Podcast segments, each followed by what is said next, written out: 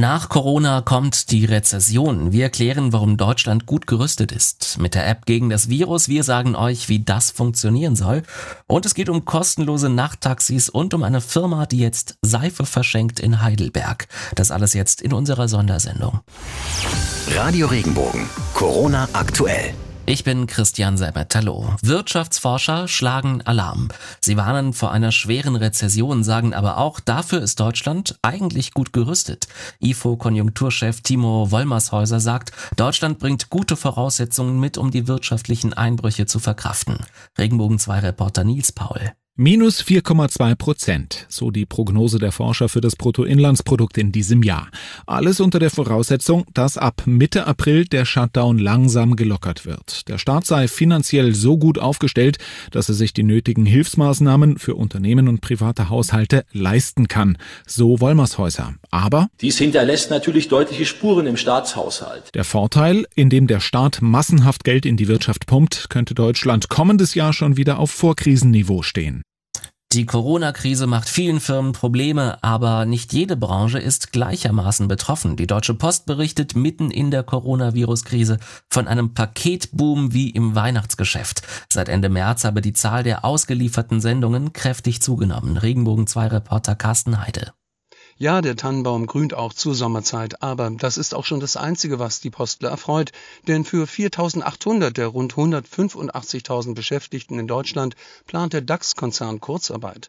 Das bestätigte Postchef Frank Appel dem Handelsblatt. Die Coronavirus-Krise hat den Logistikkonzern bislang mit rund 200 Millionen Euro belastet. Wegen der unsicheren Situation hat die Deutsche Post denn auch ihre gute Prognose für 2020 zurückgezogen. Durch die Pandemie sei die weltwirtschaftliche Entwicklung nicht absehbar.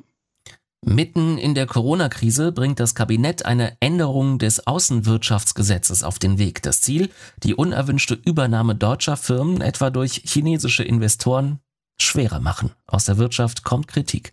Regenbogen 2 Reporterin Sorita Sovali. Die Bundesregierung soll leichter eingreifen können, wenn deutsche Unternehmen von Investoren außerhalb der EU aufgekauft werden sollen. Im Moment muss erst nachgewiesen werden, dass beispielsweise eine Gefahr für öffentliche Ordnung und Sicherheit durch die Übernahme bestehen würde. Künftig kann die Bundesregierung schon einschreiten, wenn es nur Anhaltspunkte dafür gibt. Der Maschinenbauverband warnte davor, ausländische Investoren unter Generalverdacht zu stellen. Die FDP findet, das Gesetz ist ein Schritt weg von der freien Marktwirtschaft. Dem britischen Premierminister Boris Johnson geht es offenbar inzwischen besser. Die Behandlung schlage an, heißt es aus der Downing Street.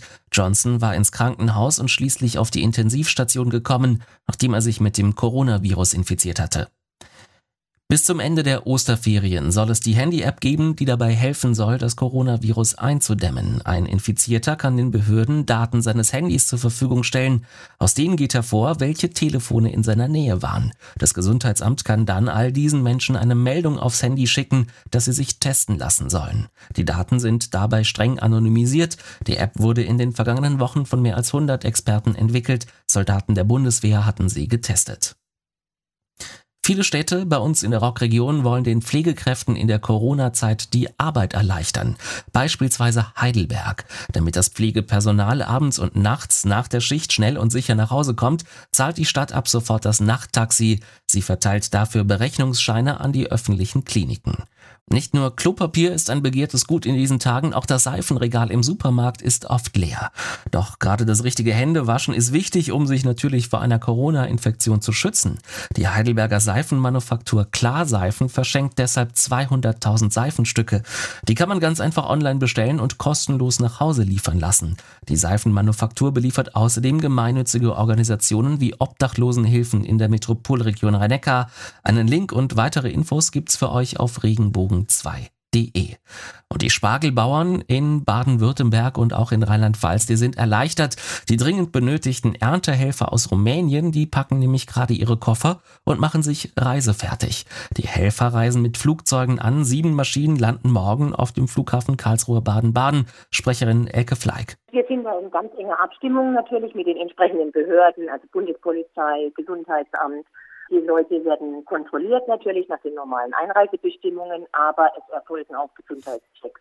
Danach werden die Erntehelfer dann zu den Landwirten gebracht. Die Beschäftigten des Baden Airports, die freuen sich unterdessen, dass endlich mal wieder Flugzeuge landen. Der übliche Betrieb über die Osterfeiertage, der liegt durch die Corona-Bestimmungen im Moment nämlich komplett auf Eis. Ich werde mich nie an diese vielen freien Parkplätze und vor allem das leere Terminal und für mich ganz besonders diese fast unheimliche Stille bei uns am Flughafen gewöhnen können. Und die RNV warnt aktuell vor falschen Kontrolleuren, die Bußgelder von Fahrgästen verlangen, die keinen Mundschutz tragen. Derzeit besteht keine Mundschutzpflicht in Bussen und Bahnen. Fahrgäste sollten den Betrügern also kein Geld geben, sondern die Polizei informieren. Und das war's von uns. Alle Infos zur Pandemie ausführlich, natürlich auch wieder in der Sendung Corona aktuell morgen um 5 vor 8 und nachmittags um 5 vor 5 hier bei Regenbogen 2. Radio Regenbogen. Corona aktuell. Wenn dir der Podcast gefallen hat, bewerte ihn bitte auf iTunes und schreib vielleicht einen Kommentar. Das hilft uns sichtbarer zu sein und den Podcast bekannter zu machen. Dankeschön.